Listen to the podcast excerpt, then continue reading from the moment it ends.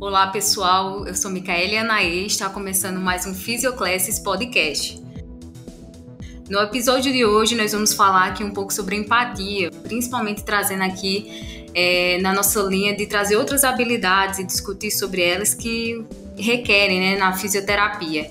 E vamos ter como convidada especial aqui uma grande profissional, Ana Maria Siriane. É, obrigada pela sua disponibilidade e participação aqui no podcast. É um prazer ter você aqui. Obrigada eu, Micaele. Fiquei muito feliz com o convite, né? Fiquei feliz de poder participar. E parabéns pela iniciativa do Físio Classes. Tenho acompanhado algumas coisas desde que eu te vi falando com o Renan, e, lá da UFMG, né?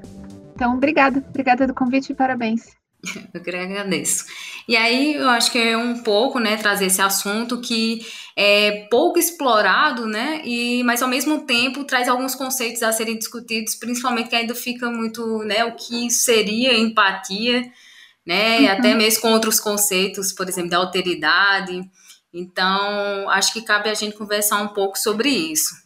É, é. Então, conta um pouco para a gente também, um pouco sobre você e por que você acha que é importante a gente abordar esse tema. Combinado. Então, eu sou Ana Maria Siriane, né? Sou fisioterapeuta, sou formada lá na Federal de São Carlos e já há quase 20 anos sou professora da Universidade de São Paulo, da USP, aqui em Ribeirão Preto, na Faculdade de Medicina. E aqui a gente tem o curso de fisioterapia, então eu leciono para fisioterapia. Minha especialidade é dor no ombro, é reabilitação do complexo do ombro em pessoas que têm dor crônica, é o que eu mais faço e estudo hoje. Mas eu sou supervisora da atenção primária, da fisioterapia na atenção primária, e também já fui coordenadora e hoje sou só a tutora né, da, da área de fisioterapia dentro da residência multiprofissional de saúde. Então, essas questões de empatia e humanização de cuidado, comunicação, todas essas coisas são muito valorizadas dentro da atenção primária, e acho que minha aproximação foi por aí. Mas eu também leciono uma disciplina optativa de dor, e aí você sabe que pacientes que estão né, numa situação de sofrimento a comunicação empática é, é, muito importante na criação de vínculo, né, e de, de cuidado mesmo dessas pessoas. Então, é, é meio por aí que vai a minha história, e estou é, justificando a minha participação.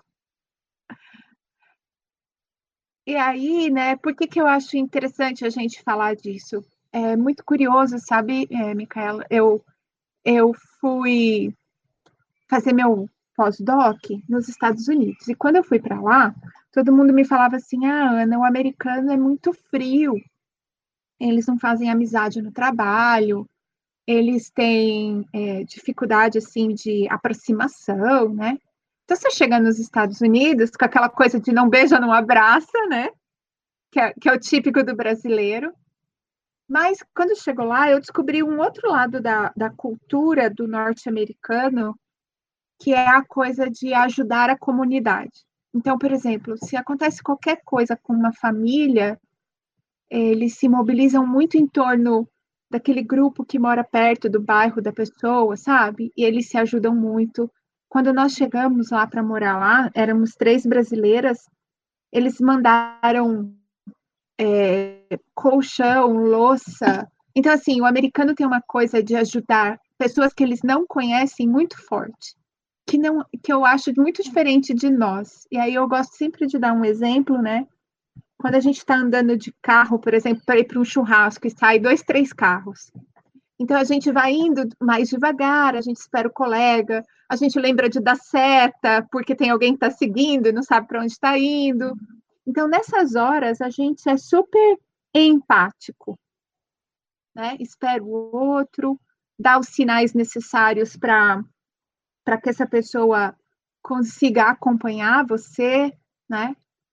Só que se você está na rua e alguém está andando mais devagar, você já perde logo a paciência, porque você não conhece aquela pessoa.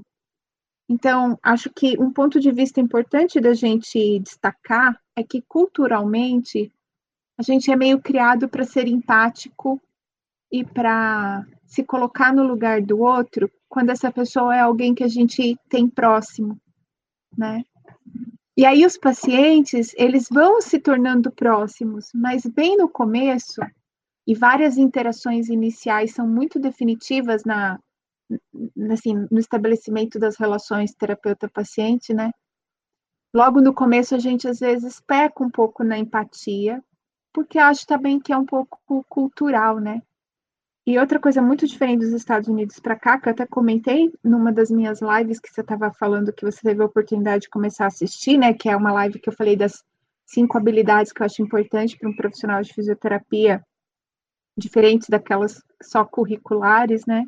É, eu acho que nos Estados Unidos as pessoas são treinadas para habilidades que nós assumimos no Brasil que são naturais de pessoas que escolhem é, profissões da área de saúde. Então a gente acha que o profissional de saúde ele vai ser profissional de saúde porque ele é naturalmente empático, bom, bom ouvinte, é atento, é cuidadoso. E isso são habilidades que podem e devem estar mais é, destacadas nessas pessoas, sem dúvida, mas elas podem ser aprimoradas, podem ser polidas e em outras pessoas, nem, nem todo mundo tem isso muito natural, né?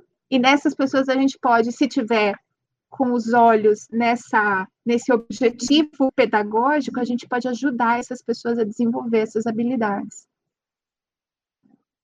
Sim. E até uma coisa, né, que vale destacar é que envolve até mesmo processo de comunicação, né? E que uma coisa que até que você trouxe a questão da do nosso processo de educação, né? Que muitas vezes é um processo que ainda é visto um pouco, às vezes, hierarquizado, uhum. né? Professor, aluno, ou essa interação, e eu acabo replicando isso quando eu vou na minha é. prática é. profissional, né? É. Porque meio que se torna aí de uma relação educador e educando, né? Sim, eu acho que nesse momento, assim, a profissão está mudando muito, né? É, no sentido que o fisioterapeuta está passando é, para uma posição mais de tutor do paciente do que de resolvedor de problemas para o paciente.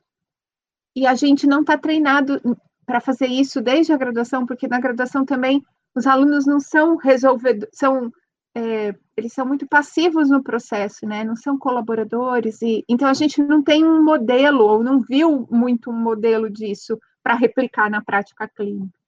Então essa é uma coisa que todos os currículos aí, acho que agora, né, com essa confusão toda que a gente está vivendo, acho que professores e alunos se veem, pelo menos, identificados nesse ponto de ter que estar tá todo mundo em casa, superando as barreiras tecnológicas, superando o fato de que a casa sempre foi vista como um lugar de descanso e agora ela também é um lugar de trabalho, de concentração. Então, nesse momento em que a gente está passando o mesmo apuro, talvez a gente se identifique mais e, e se aproxime, você não acha? Eu acho que sim. Sim, é. acho que sim. Muitas coisas estão mudando aí nesse processo. A gente fala um pouco, né, de trazer essas lacunas, mas é um processo que também não é de uma hora para outra, né? É, envolve tempo. E um ponto também que eu acho que entra muito é que às vezes até eu fico pensando muito. A gente fala muito né, do modelo biopsicossocial, uhum. nós estamos envolvidos, mas mesmo assim parece que só entender modelo biopsicossocial e eu falar de individualidade, eles também não são puramente suficientes. É. Né? Porque os alunos eles reconhecem, não, eu sei que eu não vou tratar, porque a gente tem nessa questão, a gente às vezes né, vai estudar todo o processo, às vezes levando em consideração um humano genérico, é. né? Mas eu tenho que saber que cada pessoa tem né, o seu mundo, seu, seu contexto e que eu vou ter que levar isso em consideração. E ainda se torna um processo né, que Exato. envolve essas habilidades. E aí eu acho né? que a empatia é parte importante disso, né? Porque no, na coisa da empatia, você é, minimiza muitos julgamentos, aguarda a demanda do outro acolhe essa demanda, né? E não tenta consolar, não tenta resolver, mas você diz, olha, estamos, estou aqui, não, porque tem coisas, né, é, que a gente nunca vai saber exatamente o que é. Muitos de vocês se graduam sem nunca ter experimentado, por exemplo, passar por um período de imobilização gessada, né? Ou a dor maior que tiveram é uma dor de cabeça, é uma cólica menstrual, e isso não tem nada a ver com, por exemplo, uma cefaleia em, em salvas, é, que, que, é uma dor de, de, intensidade super alta e que atrapalha muitíssimo a vida dessas pessoas, e que além de ser uma dor é, recorrente, né, ela também é inesperada, então as pessoas também não têm muita certeza de quando vai acontecer. Isso é uma situação de vida muito, muito diferente. Então, se a gente não for capaz de se colocar no lugar do outro, primeiro de tudo, né, fica muito difícil de trabalhar. Mas eu concordo com você, é um amadurecimento mesmo, cultural, para a sociedade, da gente julgar menos. Eu sinto muito na sociedade brasileira que a gente tem os nossos níveis de julgamento muito altos. E é tão engraçado porque é algo, é algo assim, Quantas pessoas usam chapéu no Brasil? Eu moro numa cidade que durante o, inverno a gente chega a ter 30 graus às três da tarde. E as pessoas não andam de chapéu na rua, porque elas não querem ser julgadas, porque não é comum e a gente não quer ser julgado, né? Então é um processo, é um processo de sociedade, de, de, de cultura, e é um processo que, principalmente para as profissões de saúde, ele precisa ser induzido, cuidado, como objetivo de, de aprendizado, né? E aí, é, quando a gente fala de, de ensinar alunos, a gente tanto tem que dar a oportunidade desse aprendizado acontecer, verificar o desenvolvimento dele e avaliá-lo. Né? Então, o que eu sinto muito hoje é que a gente não ensina vocês se comunicarem bem, serem empáticos, trabalharem em equipe dentro de sala de aula, desde lá das matérias básicas, né? E aí, quando vocês vão interagir no estágio, a gente acha estranho se vocês é, não pedem consentimento, se vocês não se apresentam pelo nome completo, se vocês não sabem manejar com a mínima habilidade uma situação em que o paciente está emocionalmente abalado ou se vocês é, oferecem poucas oportunidades do paciente conversar, dele se expressar. Porque, afinal de contas, vocês passaram cinco, seis anos sentados num banco de escola sem ser ouvidos e agora vocês têm que dar a voz para os outros também, né? Então, a gente tem que, oportunamente e de maneira sistemática, oferecer essas, essas condições de aprender de avaliar para ver o processo, para ver como vocês estão melhorando nisso, para que a gente possa ter o resultado esperado no final, né? Sim. Ainda mais que quando chega, né, o aluno, como ele se separa, né, e aí tá chegando no estágio agora, ele fica muito aten se atentando às outras questões, né, que muitas vezes são as questões mais técnicas da profissão. É. E aí acaba que isso vai pegando, e muitas vezes, se tivesse mais esse manejo, tal, talvez conseguiria, né, é. É, tirar um pouco do medo, do receio. Você sabe e... que quando eu estava é, fazendo o pós-doc lá na, na UW, né, eu fiquei na Universidade de Washington, em Seattle, e aí eu tive que pagar a minha estada sendo professora. E, então eu descobri um sistema de avaliação, que é o sistema de avaliação que eu uso nas minhas aulas, pra, nas minhas provas práticas de cinesiologia, no qual o aluno ele não é cobrado só pela habilidade técnica de lá, por exemplo, fazer uma agoniometria ou um teste de função muscular. Ele é cobrado, por exemplo, pela roupa que ele está na, na, prova, se a, se a, roupa dele atende a NR32, se ele se apresenta, se ele toma consentimento, se ele lava a mão na frente do paciente para o paciente ver que ele lavou a mão, se ele expõe o corpo do, da, do colega, né, não é um paciente, mas é um colega, se ele expõe partes do corpo do colega por tempo desnecessário durante o exame, então terminou de avaliar a postura, não tem por que deixar a pessoa sem roupa, né, se não vai mais olhar nada. Então, se ele se organiza bem dentro do espaço de trabalho, ou se ele fica confuso entre onde põe a luva, onde põe o gônio, onde põe a, a, a prancheta para anotar, e tudo isso é treinado na aula prática.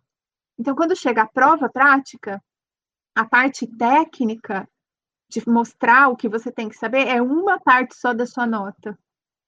E, e, de novo, a ideia é ir construindo isso com o aluno ao longo do curso. E a minha matéria fica no terceiro semestre do curso. Então, já começa começando com habilidades profissionais e não só técnicas, né? Mas eu importei de lá isso. Eu aprendi lá e consegui trazer para cá. É, eu não sei se eu vi alguma coisa, não sei se era do Canadá, que as, lá eles têm um sistema de autoavaliação também na fisioterapia, eles têm que se manter para ver se eles estão se mantendo atualizados, né? Mas também tem uma parte de autoavaliação. E, é. e, isso também bate numa coisa que é muito importante, né? A gente está sempre se autoavaliando e revendo como é que a gente está, independente se a gente está na graduação ou depois é. de formado. Essa é uma habilidade também que poucas pessoas têm, né? de fazer uma visão crítica a respeito de que ponto que está num determinado assunto, conhecimento, e onde quer chegar. Né? Então, por exemplo, eu hoje estou querendo investir profissionalmente aí, um tempo de estudo, em habilidades de entrevista motivacional. Então, eu quero fazer um curso disso. E eu sei aonde eu vou aplicar e por que, que eu preciso disso. E aí, se eu fizer uma autoavaliação das minhas estratégias de, de entrevista com essas características que eu quero desenvolver, eu sou muito fraca ainda. Mas tem horas que a gente pergunta para os alunos, por exemplo, né, em aula, eh, termina uma atividade, pede para ele fazer uma autoavaliação. Autoavaliação de trabalho em grupo, por exemplo. Você acha que você contribuiu de maneira ativa para o desenvolvimento do, das atividades em grupo? Você conseguiu se expressar e deixar o seu ponto de vista claro?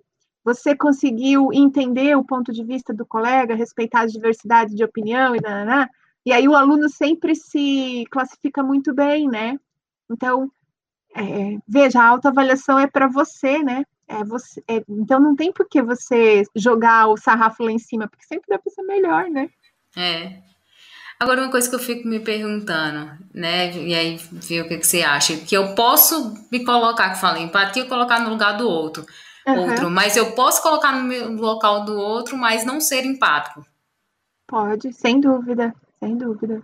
Você pode, por exemplo, ficar tentando resolver o problema, né?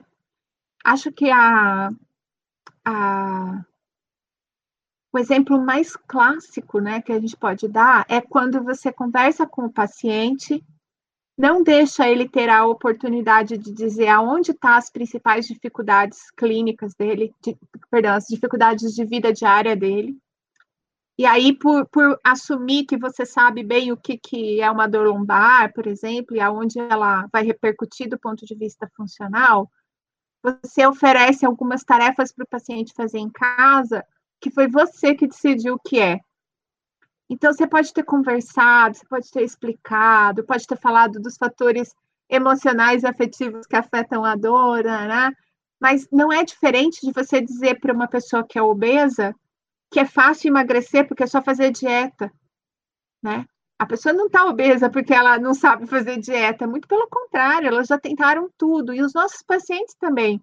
Ele não está com dificuldade de movimento porque ele não tentou, só não tentou, né? Então, conseguir com que o paciente diga o que ele gostaria de tentar e como ele gostaria de fazer isso, e você entender, conduzir, explicar, esclarecer, facilitar, desmistificar, ajudar com a, a baixar as sensações de ameaça é uma coisa. A outra coisa é pegar uma cartilha, entregar para o paciente e dizer, olha, faça isso aí na sua casa. Isso é você pode ter sido super empático na comunicação, mas na hora da prescrição você não foi, né? Exatamente.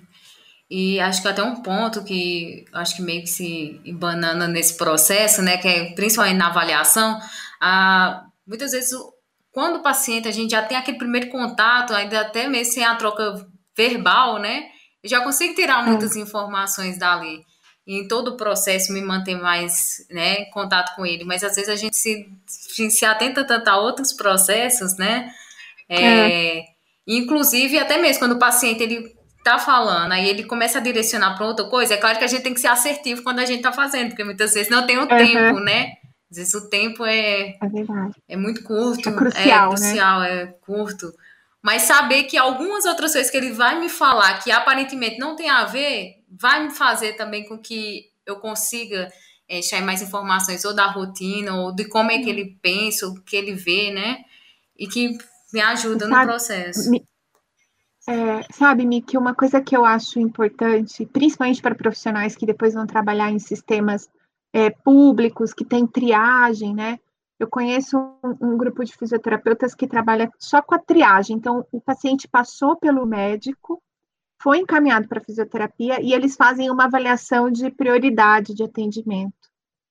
E aí, essa, essa avaliação, ela dura cinco, sete minutos, né? É um bate-papo para a gente identificar, para gente, para esses profissionais identificarem o que, que o paciente tem, se é prioridade de atendimento ou não. Então, uma coisa que eu disse para eles, porque eles reclamaram muito, né, de que é uma situação onde não dá para você abrir o diálogo para o paciente. E aí, o que eu disse para eles é o seguinte: é, é fundamental que o paciente entenda que interação é essa. Então, você pegou o telefone ou você recebeu essa pessoa, você diz: Olha, meu nome é Fulano de Tal, eu sou fisioterapeuta. Esta é, esse é um contato exclusivamente de triagem. Eu não serei o seu profissional que vai te acompanhar, eu só preciso definir nesse momento é, em que serviço e com que rapidez você vai ser atendido. Porque aí o paciente já entende que aquilo não é a fisioterapia, que aquilo é um momento de direcionar ele para algum lugar, né? Porque e a, a, existe muita frustração em profissionais que trabalham com esse tipo de serviço. É preciso ter uma certa rotatividade, porque senão você começa a ficar até meio desumano mesmo, né? Porque é o esquema da prefeitura, é a forma que funciona melhor a regulação, mas o paciente e você precisam saber lidar com essa situação, né? que é muito ruim também. Assim, eu, não, eu não gostaria, é o tipo de serviço que eu não gostaria de fazer. Porque, como vocês repararam, eu falo muito. é, e aí, uma coisa também nesse processo, né, sendo empático, é também saber essa diferenciação também, eu, o outro, né? Então, como é que você vê esse processo, assim? É, tem uma frase que eu gosto muito, que é, né, todo mundo está passando por alguma dificuldade pessoal. Todos, todos nós, né? A qualquer momento da vida. E a gente nunca sabe absolutamente nada sobre o outro, de verdade. Às vezes, mesmo quem está dentro da casa da gente, é irmão, é mãe, maridos, né? A gente não sabe exatamente o que está se passando. Então, você, eu acho que a principal, assim, estratégia de, de melhorar isso é a gente realmente baixar os julgamentos, né? Eu vou falar por mim, eu até comentei isso ontem na. Estava com José Siqueira ontem assistindo ele, que é psicólogo, ele estava falando que ele não foi empático em alguns momentos com a família, né, durante a pandemia, e aconteceu comigo também. É, eu achei que eu estava precisando de muita atenção, cobrei demais meu marido e, e não parei para pensar que ele poderia estar tá precisando mais que eu, né? E porque ele é mais, assim, mais fechado, para demonstrar, eu achei que ele estava super bem. E aí, uma hora ele explodiu, né? Então, veja, mesmo para nós é um exercício, empatia, você e o outro é um exercício. E a melhor forma é sempre, eu acho, menos julgamento, mais comunicação, para a gente poder ir Sim. se entendendo, né, aos pouquinhos. É. Porque, que nem se falou, é impossível, uma vez que até mesmo quando a gente até, né, trazendo aqui, por exemplo, quadro da CIF, dois pacientes podem ter a mesma, né, condição é. clínica, é. mas, não sei, é, né, mas da mesma forma eu também é. posso ter passado por o mesmo conflito, ter passado nós duas juntas. Mas, de acordo com as minhas experiências passadas, da minha forma de interpretação, isso vai incidir totalmente diferente, né, entre eu e você. Exato. Então, por mais que eu veja que o paciente, ele tem também, é, ele tá me trazendo aí, eu tô vendo a situação dele, aí eu já sei que eu acho que eu posso resolver dessa forma. Então, toma aqui, Exato. mas não é dessa é. maneira, né? Ô, Mi, você sabe que a gente dá um treinamento para professores aqui, no quais, nos quais a gente ensina o professor a melhorar o feedback dele para o aluno nas, nas no estágio. Então, o aluno está lá atendendo, né? E o ideal é que o professor faça um feedback para ele a respeito dos atendimentos. E tem como fazer, tem estratégias para fazer para melhorar aquele momento do feedback e tornar ele um momento de mais aprendizado para o aluno. Então, na, nessa atividade é um role playing game. Nós estamos em três pessoas, um é o professor avaliando um aluno, o outro é um aluno, e o terceiro observador vai ver se o feedback do professor foi bom para esse aluno. E são casos clínicos inventados. E aí eu sentei nessa atividade, a gente roda entre nós fazendo esse role play. E quando eu fui a paciente, quando eu era a terapeuta, o caso clínico era uma dor femoro-patelar, uma dor anterior de joelho. E aí a moça é, começou a contar o caso, né? Ela recebeu assim um, um, um caso fictício para ela relatar, para ela fingir ser minha paciente. E aí, em duas, três coisas que ela falou, eu, eu entendi o diagnóstico, eu fechei, eu falei o que eu achava que era, disse que eu ia fazer uma avaliação, não sei o quê, barará, e acabou. E aí o meu a pessoa que estava comigo fazendo o observador do professor falou: Olha, você foi muito bem, não sei o quê, parará. Aí depois eu falei assim: Não, eu não fui muito bem. Aí ele disse: Não, por que você chegou no diagnóstico tão rápido? Eu falei assim: É, mas eu não escutei mais nada que ela falou depois. Porque depois que ela me deu duas pistas do que poderia ser o diagnóstico dela, eu, pra, eu parei de conversar, eu parei de pedir informação. Então não foi, não foi bem conduzido comunicação. Eu cheguei no diagnóstico, mas eu poderia ter me comunicado melhor. Então, são habilidades que a gente realmente vai aprendendo e treinando. E como você disse, é uma curva de aprendizado. Quando a gente está se graduando, a gente tem muita ansiedade de chegar nos diagnósticos e nos tratamentos, fazer, dar alta, né? Então, é no longo do, da carreira que a gente vai Sim. melhorando mesmo. Então, é sempre pensar, repensar, autoanalisar, autoavaliar e dar espaço, né, para essa interação, porque na verdade é. não, não depende nem só dele, a gente fala muito também dessa questão, por exemplo, no tratamento, 80, cerca de 80%, né, é, para ter uma eficácia e tudo mais, é necessário o paciente estar no processo ativo. Só que também não adianta você deixar, você é ali um facilitador, mas não adianta com suas ferramentas, mas também não adianta você deixar só ele ou é só você. Tudo vem da relação, né? E às vezes achar o equilíbrio, a temperança ali, aquele meio né? É uma coisa que é. se torna difícil. E tem pacientes que são Sim. mais falantes, tem pacientes que são mais reservados, né? Tem paciente que é criança e a comunicação é outra, totalmente diferente. Então, cada paciente vai exigir aí que a gente. Por isso também que eu acho que a coisa de observar um pouco mais antes de sair tagarelando pode ser muito útil.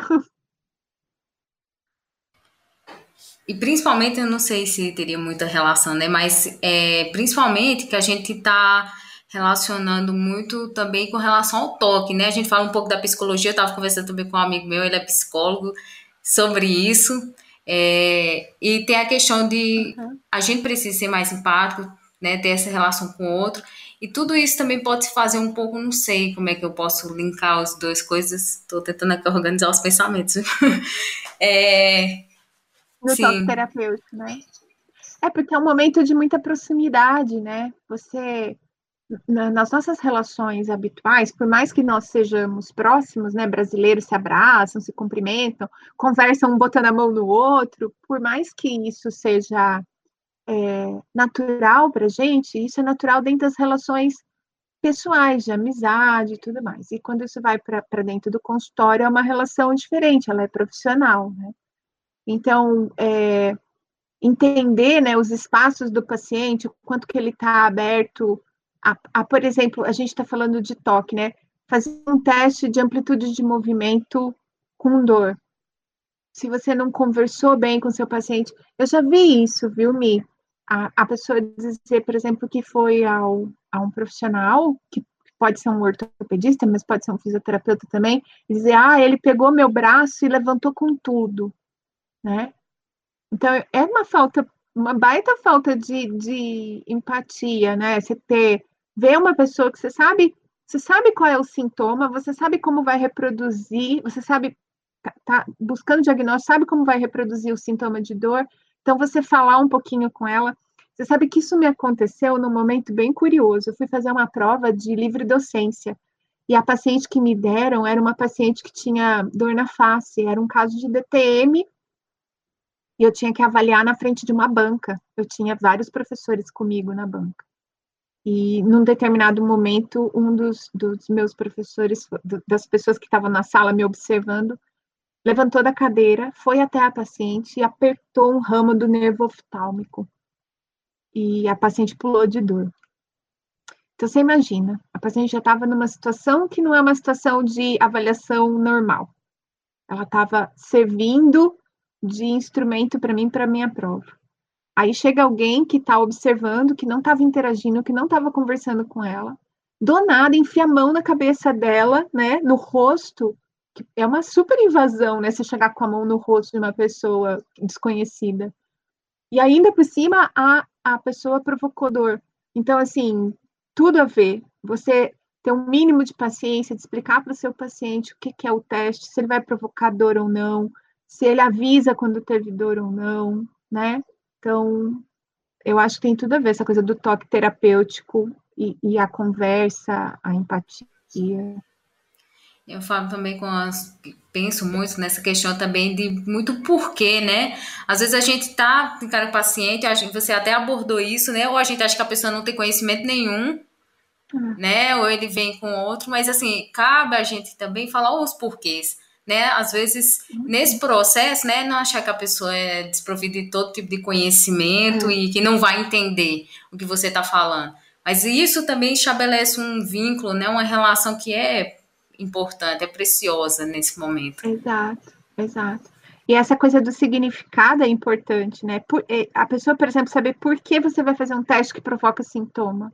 Olha, eu preciso confirmar aqui um, um sinal seu para me ajudar a te avaliar melhor e tal. É, é, eu falei isso, você deve estar se referindo ao dia que eu falei que a gente acaba se comportando como professores em sala de aula com os nossos pacientes, às vezes, né? E às vezes o aluno pergunta, mas por que eu estou aprendendo isso? Por que eu tenho que fazer isso? E é a mesma coisa para o paciente. Você é muito raro a gente explicar por que, que a gente está fazendo as coisas. Né? Sim. E aí acaba que, né, fica. Até abordei isso. Você estava lá no primeiro webinar, né? Eu também estava no webinar lá da visão dos estudantes. E é, sempre foi uma tecla que todos os alunos, né, bateram assim, ou quando você vai também ao médico, vai em algum atendimento, que a pessoa falou, mas não falou por quê, você não, ainda não é. entendeu como se chegou naquilo.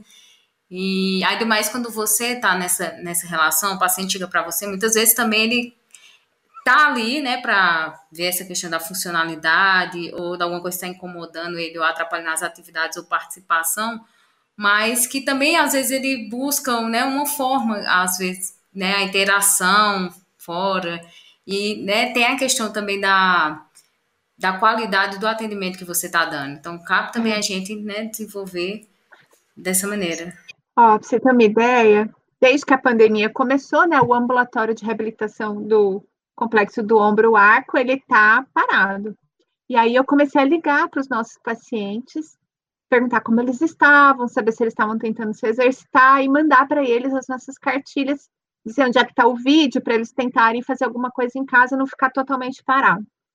E aí teve ligações que duraram 2 minutos e 15 segundos e teve ligação que durou 10 minutos, 12 minutos. Porque tem gente que está absolutamente sozinha em casa, né? E já tinha essa coisa mais próxima com o fisioterapeuta, como uma pessoa com quem conversa, com quem tem um pouco de atenção, com quem tem esse momento social, né? De interação social. E agora, a hora que eu liguei, eles estavam doidinhos para conversar. E foi ótimo, eu me diverti gastei um tanto de telefone, depois mais um tanto de correio, mas foi muito bom poder saber deles, poder dizer para eles que a gente estava preocupado, que a gente estava ansioso por poder trabalhar e voltar uma hora dessas. Né? Uhum. Até mesmo é, quando você dá alta com um paciente, às vezes é interessante manter o contato, né? Para manter, é. né? Às vezes, dependendo, no caso de condições mais crônicas. A gente já tem tentou, é, a gente já tentou aqui um esquema de pós-consulta. Então, após a alta, teria uma oportunidade, oportunidade de conversar com as nossas residentes para, inclusive, direcionar para serviços de exercício ao ar livre, academia só de mulheres, que tem uma série de coisas assim que, inclusive, são gratuitas na cidade, né? É, para alguns pacientes isso funciona bem, para outros eles acham que já tiveram alta, não querem voltar, e, infelizmente, no nosso serviço público, o paciente não pode ter outra queixa e voltar direto à fisioterapia, ele tem que passar pelo médico. O que para alguns pacientes não é tão bom, porque eles voltam a ter queixas eventuais, né? Mas a gente procura sempre orientá-los muito bem para atenção primária, para procurar os serviços da fisioterapia também na atenção primária. É... Ah, sim, tem um ponto que eu lembrei aqui quando eu vi sua live com o Edmur. É... E aí uhum. eu lembrei dessa questão também que cabe um pouco da gente, que é. Como é que eu posso abordar aqui? É que às vezes, não sei se foi você ou ele que falou, mas, por exemplo, eu estou lá com o paciente e aí quando ele não faz aquilo que eu, né, eu tive a conversa com ele, o contato com ele, entendi, estabeleci o plano de tratamento, passei para ele fazer em casa, ou enfim, e eu tô vendo que não tá, é, que ou ele não tá fazendo alguma coisa, eu vou me tornar chateado com relação àquilo. Então, em todo o processo, é. nessa relação também está tá presente, né? De trazer a empatia. Porque se chega mais lá na frente. Exato. É, a gente, nesse momento, está falando de empatia como uma forma da gente interagir com o paciente sem tanta resistência, né? Então, uma coisa que acontece muito é que as pessoas se movem por interesses próprios, né, motivações intrínsecas, e as motivações extrínsecas nos adultos, elas têm pouca efetividade. Então, a pessoa precisa querer fazer, precisa ter um significado para ela, e ela precisa se dedicar. Exercício domiciliar é muito isso, né? E aí, Mi, o que, que eu quero falar? Eu recebo muita mensagem de fisioterapeuta dizendo, ah, eu não sei mais o que eu faço, porque como eu falo dessas coisas, né, de autocuidado, muita gente fala assim, ah, eu não sei mais o que eu faço com esse paciente, ele não quer fazer nada, não sei o que, tarará. E você vê que a pessoa está genuinamente interessada em que o paciente melhore, né? E siga a prescrição. Mas, por outro lado, a gente precisa entender os limites da atuação clínica. Então, se você fez tudo o que podia, se você conversou com o paciente, botou ele no centro da atenção, deu um exercício que foi ele que escolheu, em uma ou duas oportunidades já discutiu barreiras, já alterou as atividades, já alterou a agenda para ele fazer. Quer dizer, você já está tentando de tudo, certo? E não está funcionando, é a hora de você se perguntar se é, não está indo além daquilo que é sua obrigação. Porque senão a gente também fica muito ansioso, né? A gente também acaba se sentindo responsável por algo que não é responsabilidade da gente.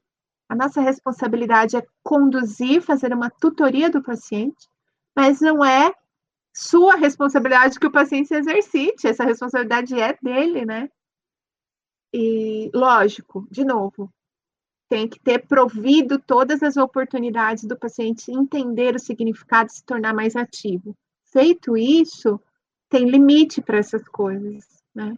E tem pacientes, por exemplo, que chegam decididos que vão fazer cirurgia porque querem fazer cirurgia. E aí, gente, não tem, não tem fisioterapeuta no mundo que muda a cabeça do paciente. Quer dizer, pode ser que tenha, mas normalmente, quando o paciente está muito decidido, ele vai fazer o que ele quer fazer. E, e a gente também não pode é, sofrer com isso, né?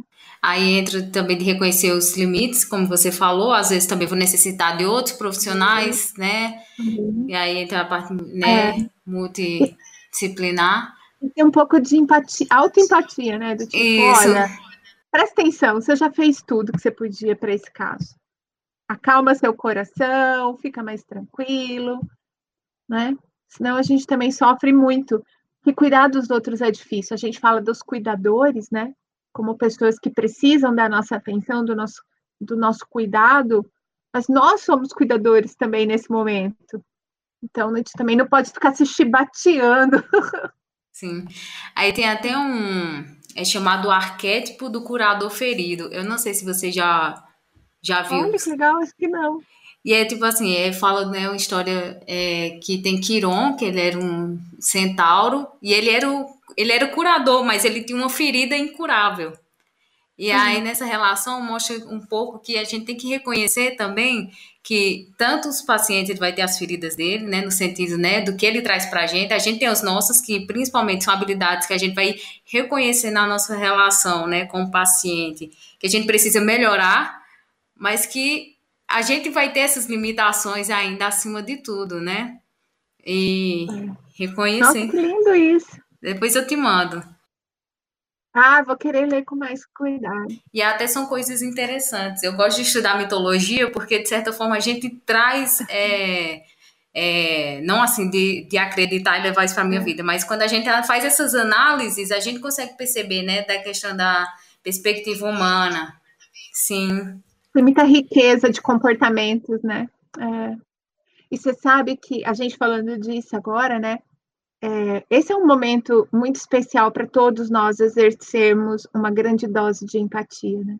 Então, por exemplo, a gente tem professor que tem habilidades maiores aí para se virar com o ambiente virtual, organizar uma aula, faz um quiz e consegue dividir as aulas melhor, grava num cenário que fica mais bacana.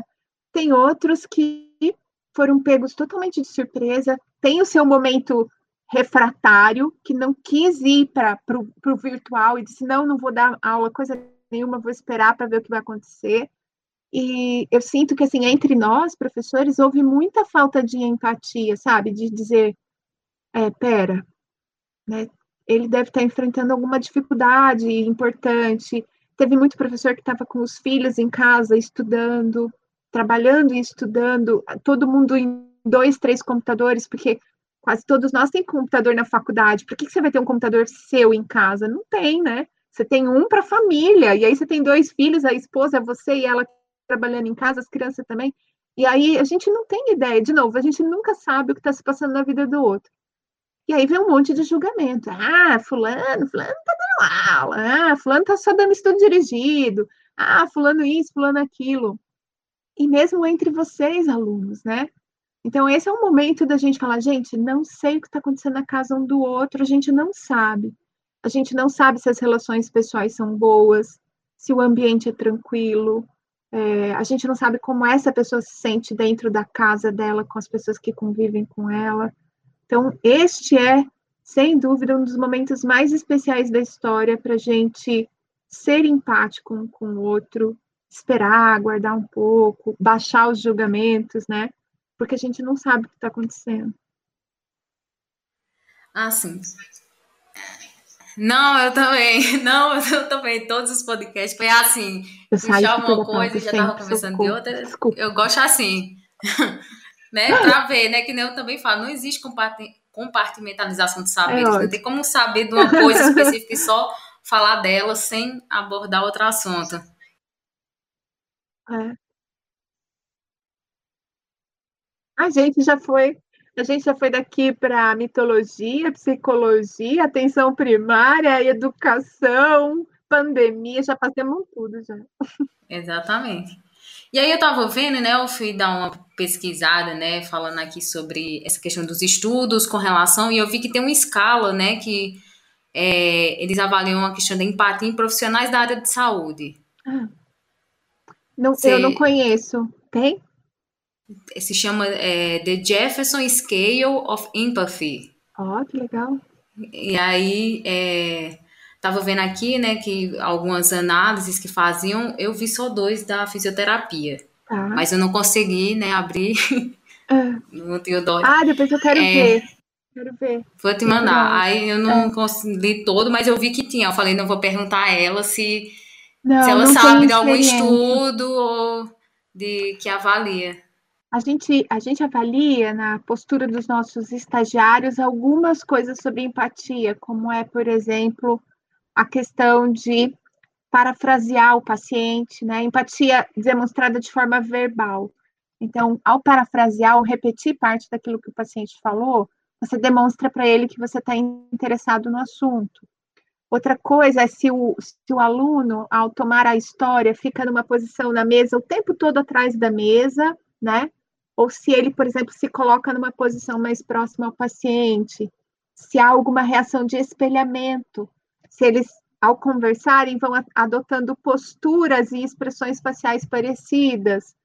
É, a gente pede para os alunos uma autoavaliação também a respeito do que, das habilidades que eles acham que devem melhorar, mas basicamente de habilidade verbal, essa coisa do parafrasear, do perguntar se entendeu direitinho o que o paciente. Ó, oh, eu vou falar para o senhor o que, eu, o que eu ouvi, veja se é isso mesmo que o senhor quis dizer algumas pequenas coisas que a gente coloca para avaliar dentro da ficha de de é, acompanhamento dessas interações. Mas eu nunca ouvi falar dessa escala, vou querer conhecer, uhum. gostei. Vou passar os dois que eu achei. É... Só que mesmo assim, eu acho que ainda é uma coisa muito complexa, né? Pra... Ah, é. né? Com certeza. Vai ser que ver com é. mais propriedade. E é lógico, né, que quanto mais natural é isso, mais é, genuíno fica. E o paciente percebe também. Se é muito ensaiado, muito forçado, é, não fica, não fica bom, né? Mas tudo bem, no começo ser um pouco proposital, assim, tudo bem que você está treinando isso, está aprendendo. Mas o ideal é que ao longo dos anos isso vai tornando uma prática e um hábito seu mesmo, vai passando a ficar incorporado. É, tem alguma outra coisa que você acha que seria interessante elencar? Eu acho que é, quando a gente fala de empatia, né, tem muito é lógico, depois que a gente teve aquela palestra, é, aquele TED Talk da Brené Brown, né? Esse assunto veio muito à tona. Tem o vídeo dela que circula por todos os lugares e que fala da coisa do consolo, né? Não consolar as pessoas nesse momento, tudo. Então, assim, a empatia foi uma coisa que ganhou a atenção das pessoas em geral. É, eu acho que para além de, de ser uma coisa da moda, né, vamos dizer assim, ser empático deveria ser uma obrigação de todos nós, para poder viver em sociedade, em comunidades maiores como a gente vive. Aqui ninguém é ermitão, né? Por mais que a gente esteja em casa nesse momento, a gente continua interagindo com as pessoas. Então, acho que ser empático, para além de ser uma coisa que está muito comentada, ela deveria ser também uma, uma, uma busca pessoal, um aprimoramento, um autoconhecimento, sabe? E tem uma outra frase muito boa, né? Que é aquilo que me incomoda no outro está dentro de mim ou, ou, qualquer coisa assim. Então, quando você começa a, a, julgar muitos outros e a criticar muitos outros, veja o quanto que daquilo também não está dentro de você reverberando, né? E acho que é isso, assim, se eu tiver que deixar uma mensagem final, é uma série de materiais interessantes para estudar, para entender melhor os conceitos, né? Como você falou muito bem nisso, não é desconectado. Empatia não está desconectado de humanização no cuidado, que não está desconectado de uma boa comunicação, que não está desconectado de eh, modelo biopsicossocial, que não está desconectado daquilo que a gente gostaria de ter de atendimento para o pai e a mãe da gente, por exemplo. Né? Então, acho que se a gente, se eu tiver que deixar então uma mensagem final, ser empático deveria ser uma, uma meta pessoal, um aprimoramento pessoal, para além do trabalho, mas para a vida mesmo. Né? E é a habilidade que vai requerer, vai precisar de tempo e não é eu fazer alguma coisa robótica, né? As coisas têm que ser incorporadas, uhum. senão deixa de fazer sentido também. É, e eu acho que é isso, né? Eu também. Foi... A gente tem uns 40 minutos é... de, de, podcast. Deve, a gente deve ter conseguido tocar o coração das E é que nem eu falo aqui, também não é esgotar sobre os assuntos, né? Trazer um pouco mais pro pessoal se atentar mais sobre o assunto, se tiver interesse, procurar mais, né? Ou entrar em contato se quiserem também é, tirar alguma dúvida, alguma informação. É, agradeço demais a sua né, disponibilidade, sua presença aqui no podcast para falar um pouco desse tema que é tão importante, né, para a prática fisioterapêutica, mas acho que para tudo, né? Para tudo, para nossa vida, seja pessoal, profissional, e nem só a área da saúde, né? Todas as profissões, né? A gente está em constante contato com as outras pessoas, né? A gente precisa estar em contato consigo mesmo, então é, um, é, é uma coisa que vale a pena, né? Buscar mais conhecimento e refletir sobre, né? Refletir e aplicar Exato. também. E aí eu queria deixar um convite final, posso? Claro. Quem, quem ainda não me conhece, não está acostumado a me acompanhar lá no Instagram, meu Instagram é arroba Ana Maria Siriane, tudo I no Siriane. Lá tem essa live que a gente comentou das cinco habilidades e tem coisas a respeito de autocuidado, de automanejo, algumas estratégias de comunicação, de empatia. Tem sempre alguma coisinha lá é, pintando pelos meus stories ou pelas minhas publicações. Então, por favor, fiquem à vontade, entrem no perfil, comecem a seguir, fiquem se gostar, recomendem se gostar também. Queria agradecer, viu, Mi, pelo convite. Eu sabia que ia ser legal. E agora eu quero esse material aí que você me falou que você tem. Tá bom, pode deixar.